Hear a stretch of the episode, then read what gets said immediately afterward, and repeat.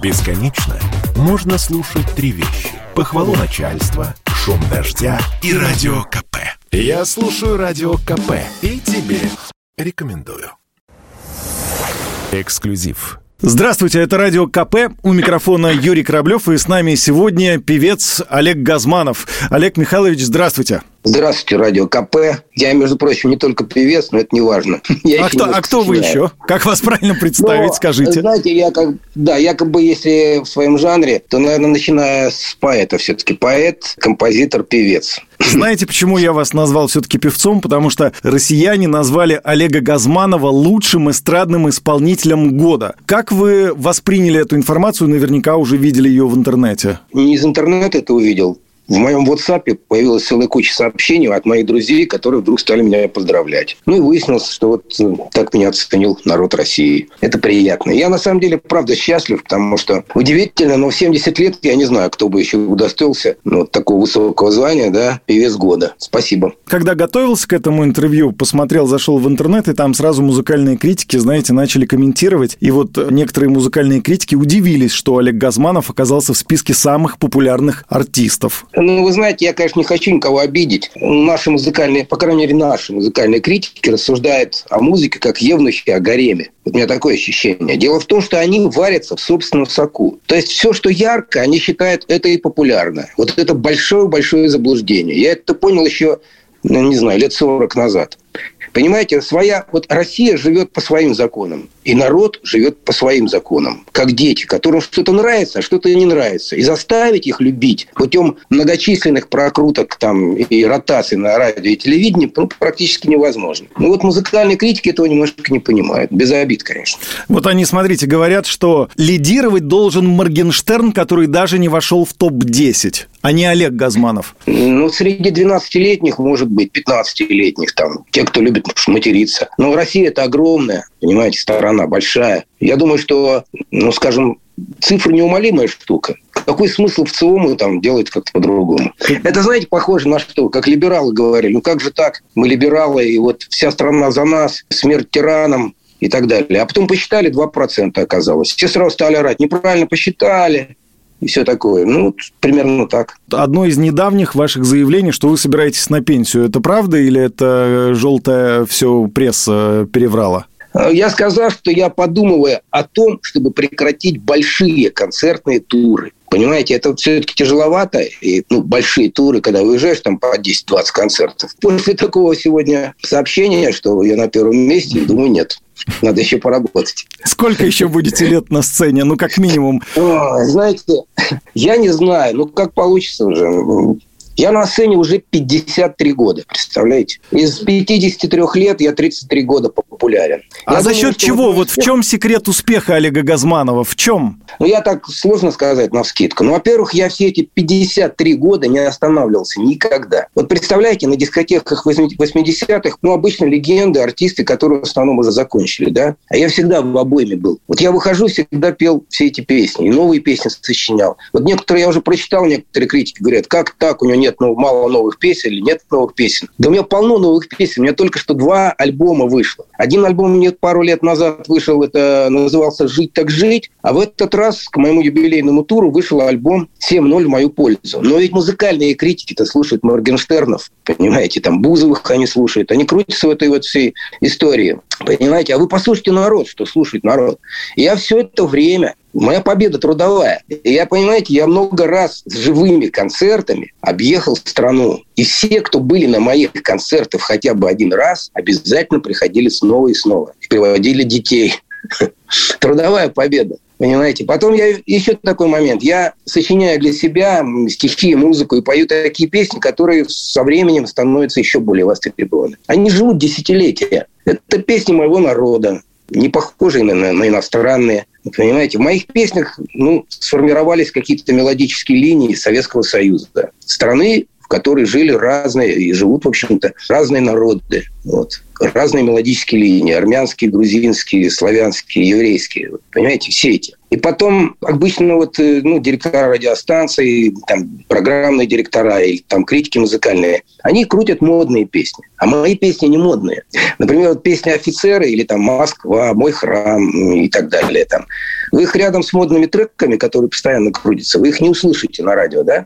Но они как воздух. Вот, например, мы дышим, да, и не замечаем воздуха. Но когда его нет, нам дышать нечем. Вот такие я стараюсь песни писать. То вам 70, а вы в невероятной физической форме. А как относитесь к косметологии, может быть, к пластической хирургии, э, не знаю, может быть, маскам для лица, там, мужскому маникюру? Вы как к этому относитесь? Спокойно отношусь ко всем манипуляциям, но для меня это не важно, я это не делаю.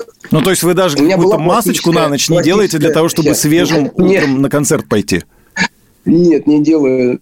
Мне лень, честно говоря, это делать. Просто лень. Наверное, это нужно делать. Мне жена иногда как бы говорит, давай там помажь чем-нибудь лицо. На самом деле у меня лицо выглядит значительно старше, чем организм, чем тело, скажем так, если я в плавках там. Я это просто вижу на фотографиях. Но мне лень заниматься этими морщинами. Каждая морщина это доставалось мне большим трудом, поэтому я не собираюсь от них избавляться. Сегодня одна из главных тем в стране и в мире – коронавирус. Ваш сын Родион Газманов, я за ним там подглядываю в соцсетях, мы одногодки, э, я помню песню «Люси», мне как-то это вот все так, э, знаете, близко, и то, что какие-то общие знакомые у нас есть. А он чуть ли не один из первых решил сделать вакцину. Я с ним даже тогда разговаривал, брал интервью по этому поводу у него. А как вы к этому отнеслись, поддержали, не испугались? Ну, во-первых, я совсем не испугался. Я считаю, что прививки нас в моем детстве в далеком все делали спокойно. Прививки против оспы, язв всяких там, я не знаю, это против всего.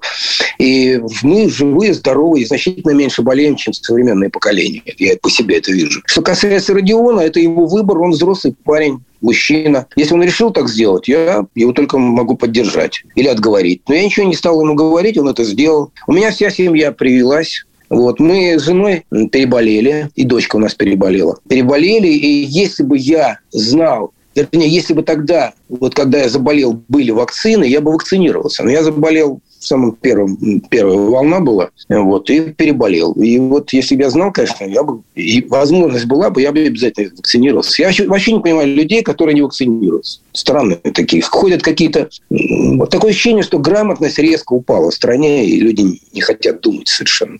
Ну, то есть Речь вы антиваксеров не... осуждаете жестко? Да, я считаю вообще их просто нужно удалять из общества этих антиваксеров. Там. А это как? Дело не только в них, они могут сами болеть и заражать других.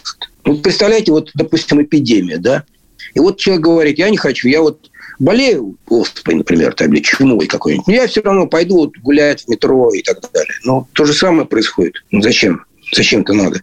Я считаю, что нужно более жестко. Понимаете, лучше два месяца, три месяца вот это вот сделать, чем потихонечку несколько лет вот так вот. Вокруг столько смертей. Сейчас, понимаете, выживает не, не сильнейший, да, а умнейший. Вот умнейший – это тот, кто сделал прививку. В это непростое коронавирусное время, когда врачи каждый день на передовой борются за жизнь людей, мы всех гостей просим вспомнить историю, когда доктора по-настоящему спасали им жизнь. Вот в вашей жизни были такие события, когда человек в белом халате вам помог или вашим близким? Ну, во-первых, у меня много таких случаев было. Во-первых, моя мама была врачом, проработала всю жизнь терапевтом. И одно время даже на скорой помощи работала, спасала людей. Огромное количество людей ее провожали в последний путь в Калининграде. Во-вторых, э, я помог реально спасти. Ну, вернее, врачи спасли, а я как бы помог соединиться вот те люди, которые нуждались, и они некоторые реально погибли бы, если бы им не помогли врачи, которых я знаю. Это со мной было много раз. И, к сожалению, я вижу, что сейчас происходит просто огромное количество людей, которых я знаю, ушли из жизни только из-за того, что не были привиты. И я знаю людей и врачей, которые реально вытаскивали практически с того света. Молодых достаточно людей, которые вот сейчас заражались и не могли погибнуть. Спасибо людям, врачам в белых халатах. И не только врачам, медсестрам, вообще всему медперсоналу. Им сейчас очень тяжело. А вы чувствуете, как жизнь поменялась за какие-то считанные месяцы пандемии? То для кого благоприятное это время? Для талантов или наоборот мы переживаем страшное время? Вообще чувствуете, насколько сильно мы поменялись сами, жизнь поменялась вокруг? Ну, конечно, жизнь поменялась, мы уже в другое время живем. Живем по-другому, все эти удаленки. Мы очень много потеряли в образовании, Дети очень плохо воспринимают все эти удаленки. Вот я по своей дочери знаю. Ну, в музыкальной сфере культурной очень сложно. Практически еле-еле выживаем. Я никого не уволил из музыкантов, но тяжело. Приходится все платить из своих сбережений, чтобы группа не развалилась. Государство помогает предприятиям, частным компаниям, там как-то выплачивает какие-то деньги. Ну, музыкальная культурная сфера, она брошена. Театр получает деньги, субсидиат. Вот мы, самая большая аудитория, да, это популярная музыка. И она совсем не поддерживается. То есть, ну, многие, знаете, дебилы, вот не побоюсь этого слова, дебилы, да, они после того, как я говорю, что да, нам тяжело, а, Газманов там бабла нарубил, а, конечно, я 53 года на сцене, я проживу. Но огромное количество артистов, ну, ниже, может быть, рангом, чем я, они просто больше не вернутся сюда, ребята, и не будут ездить по клубам, по дворцам небольшим, по, по всему. А сами музыканты не выживут просто. Ну, не знаю, как они будут. То есть не то, что не выживут, они пойдут в другую профессию, будут таксистами, не знаю, грузчиками. Ну, кто-то, может быть, там бизнесменами станет. Но, понимаете, мы потом только ощутим вот эту, этот провал и пустоту. Так я это вижу. Помогаете вы своим детям финансово? Получается ли сейчас в это время пандемийное не только о себе позаботиться, но и о близких, ну, в частности, вот о детях? Ну, во-первых, у меня дети уже взрослые. Родион сам себе зарабатывает уже давно. Достаточно успешный музыкант, композитор, певец. У него своя дорога, он очень твердо стоит на ногах. Хотя у него проблемы тоже с коллективом, ему сложнее в этом смысле. Младший сын Филипп, он у него своя компания очень большая, я тут недавно сказал, что они начали вдвоем там с партнером. Потом у них было... И сейчас у них 75 человек в офисе уже работает. На самом деле у них уже больше 170 человек работает в офисе. У него крупная компания, очень быстро растущая. Вот. А чем занимается, если не секрет? Э, логистика грузоперевозок. И он очень твердо стоит на ногах, он крупный, становится крупным уже бизнесменом, хорошо разработает и зарабатывает. В общем, за него я спокоен. У меня только остается дочь Мариана. Ей в декабре будет 18 лет. Она в этом году заканчивает, не в этом, в следующем году, заканчивает школу. Ну вот пока да, вот я, она ну, у нас в семье живет. И помогаем, естественно. Кормим, поем, одеваем. Ну вот она поступит, будет учиться, потом закончит и, наверное, будет заниматься своим делом. А что вас раздражает э, в нынешнее время? Что бы вам хотелось закрыть или отменить, или исправить? Вот если бы можно было, не знаю, там указ подписать, и это можно было исправить. Не знаю, ток-шоу, рэперов, соцсети какие-то закрыть или еще что-то. Есть что-то такое? Ну, я бы закрыл Ельцин-центр. Вот сто процентов, понимаете? понимаете, рассадник всякого дерьма, не побоюсь этого слова. Молодец Самойлов, что прямо открыто это все сказал. И вы смотрите, какие настроения в обществе, сколько людей его поддержали. И вообще вот это вот то же самое, как с музыкой, как с музыкальными критиками. Очень многие не понимают, что происходит внутри народа, населения. Прислушайтесь, ребята, алло, прислушайтесь, поймите, куда народ, ну, выполните уже то, что хотят люди. Вот мы хотим сплотиться, сплотиться вокруг красивых таких благородных идей. Вот, а нас раздергивают на всякую фигню. Вот вы сказали про объединение, а вокруг чего могли бы россияне объединиться? Какая наша национальная идея? наша национальная идея формируется. Нам очень сложно, потому что мы, у нас еще старые принципы из Советского Союза, да, и новые, которые мы совершенно не можем принять. Ну, принципы, которые у нас идут из-за границы. Это вот когда нам в, в, пытаются втиснуть вот эту идею, да, э, что, значит, родители – это родитель один, родитель два. Э, ну, это не свойственно нашему народу. Я сейчас не хочу все это перечислять, это довольно большая дискуссия, у меня просто времени уже нет. Это совсем mm-hmm. о другом. Я надеюсь, что сегодня вы мне позвонили просто поздравить, видимо, да, с тем, что у меня вот такая высокая оценка – да, хороший мне повод. дана. И, угу. и, и вот это повод. А вот так растекаться дальше, я сейчас просто не готов, времени нет. Угу.